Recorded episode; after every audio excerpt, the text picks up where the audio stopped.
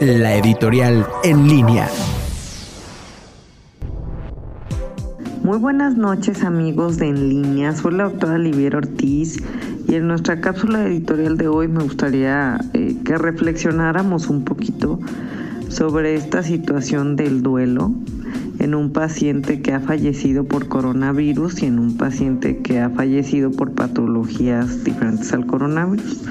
Actualmente en el estado se han acumulado 3.000 muertes por esta pandemia, por esta infección en específico. Pongamos un ejemplo. Cuando nosotros tenemos un ser querido que ha fallecido por una patología no relacionada al coronavirus, les brindamos la oportunidad de que fallezcan en casa, de que fallezcan en una situación en la cual la familia se pueda despedir. Pero cambiemos el escenario a cuando hay dos pacientes COVID versus el no COVID que se tiene que atender a la familia en un hospital. Primero, la familia que tiene un paciente COVID y que ha fallecido no puede tener esa cercanía para despedirse de su ser querido.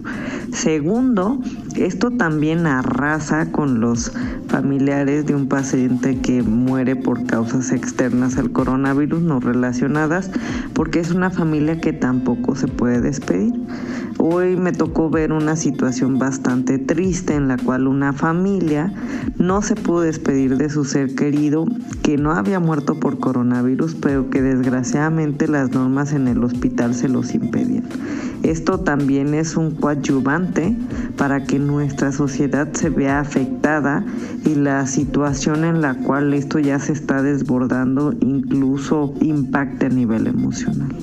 Esperemos que pronto encontremos la cura ante esta enfermedad y sobre todo que seamos cada vez más conscientes y más sensibles sobre la importancia de podernos despedir de nuestro ser querido.